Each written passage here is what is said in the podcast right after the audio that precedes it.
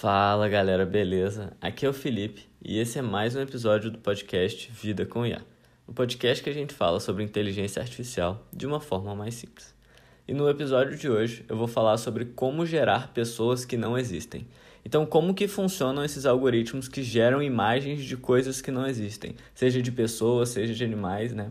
E existem sites que, que mostram o resultado desses algoritmos, né?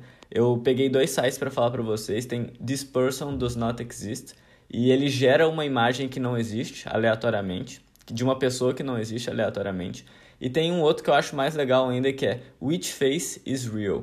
Então é um jogo para você dizer quem é a pessoa real e quem é a pessoa que não existe. Então tem duas imagens lá, uma delas é uma pessoa real que existe, e outra delas é uma pessoa gerada pela inteligência artificial. E cabe a você dizer qual é a real e qual é a fake.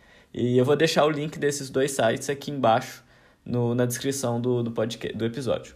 Então vamos lá. Como que a gente faz para gerar essas pessoas que não existem? A gente usa um negócio que chama GAN, que é Generative Adversarial Network, ou seja, rede generativa adversarial. Essas redes elas foram criadas em 2014 por um pesquisador que chama Ian Goodfellow, e na época ele estava fazendo o doutorado dele e ele era pesquisador da Google. É, depois ele passou a ser pesquisador sênior da Google e hoje ele é diretor de machine learning da Apple. Então, assim, o cara é bem, bem foda mesmo. E o que, que são essas GANs, né? essas redes generativas adversariais? O conceito é bem simples. São duas redes neurais, o gerador e o discriminador, jogando um jogo entre si.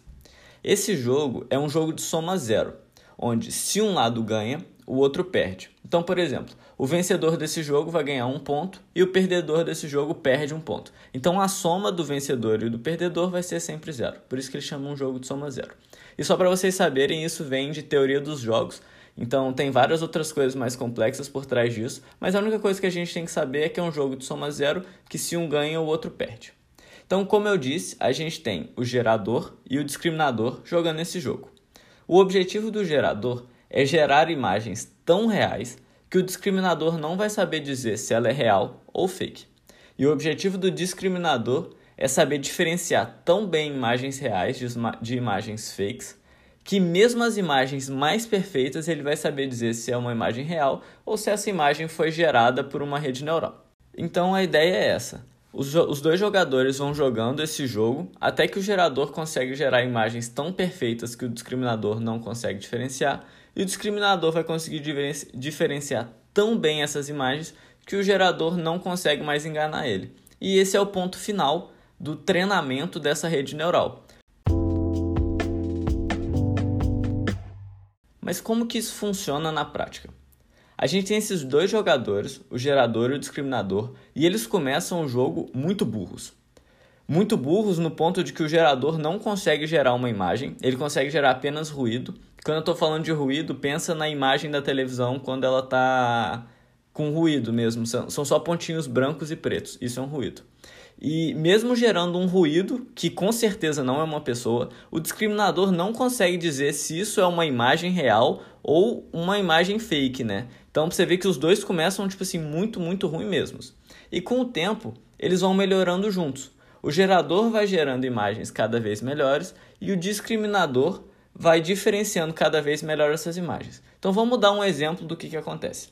As duas redes vão começar muito burras, o gerador vai começando a gerar ruídos e o discriminador não vai saber se esse ruído é uma pessoa ou não é uma pessoa. E com o tempo, os dois vão melhorando. Então vamos supor que com o tempo o gerador aprendeu a gerar homens brancos. E daí ele vai começar a ganhar do discriminador, porque ele parou de gerar ruído e começou a realmente gerar uma pessoa. Só que o discriminador vai perceber que ele só está conseguindo gerar homens brancos. Então, sempre que ele receber uma imagem de homem branco, ele vai dizer que isso é uma imagem gerada e não é uma imagem real. Então, ele vai começar a ganhar do gerador. E aí, o gerador ele vai começar a gerar não só homens brancos, como homens e mulheres brancas. Então, aí, ele vai começar a ganhar do discriminador, porque o discriminador só está dizendo se é homem é gerada, mas não se mulher. E daí ele vai perceber isso e vai conseguir e vai começar a dizer: "Ah, então se é uma pessoa branca, quer dizer que é uma imagem gerada". E aí o gerador vai começar a gerar também pessoas de outras cores de pele, como pessoas negras, pessoas pardas.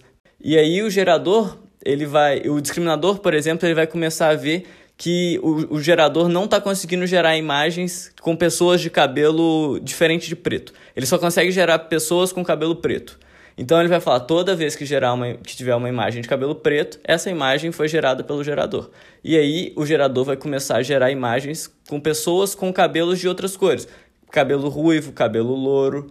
E aí a gente vai, por exemplo, tem um, ele conseguiu ver que o gerador não gera imagens com óculos. Então, sempre que tiver uma imagem com óculos, quer dizer que a imagem é real. E daí ele vai começar a ganhar do, do gerador de novo. E aí o gerador vai começar a gerar imagens com ó, pessoas com óculos também.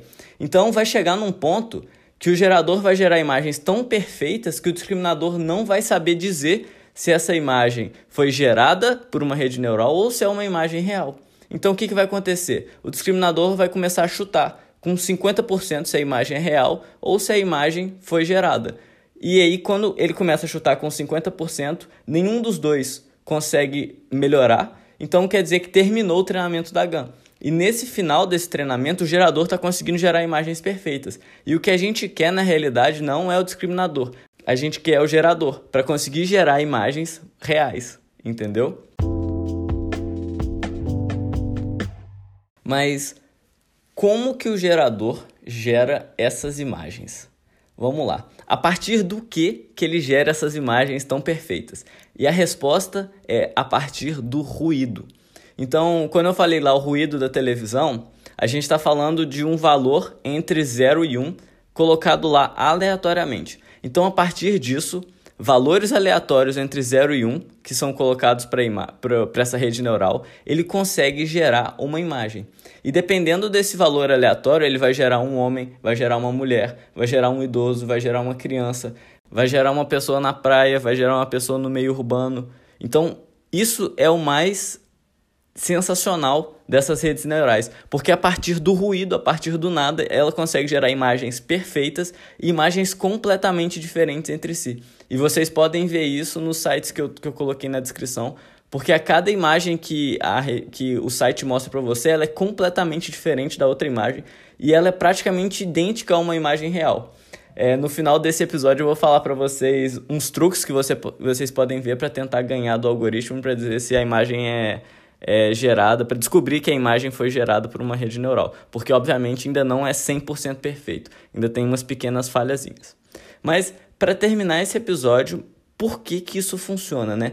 Como que uma rede neural ela consegue gerar uma pessoa que parece real a partir de um ruído? E como que ela consegue gerar pessoas diferentes a partir de ruídos diferentes? Isso é, é muito bizarro.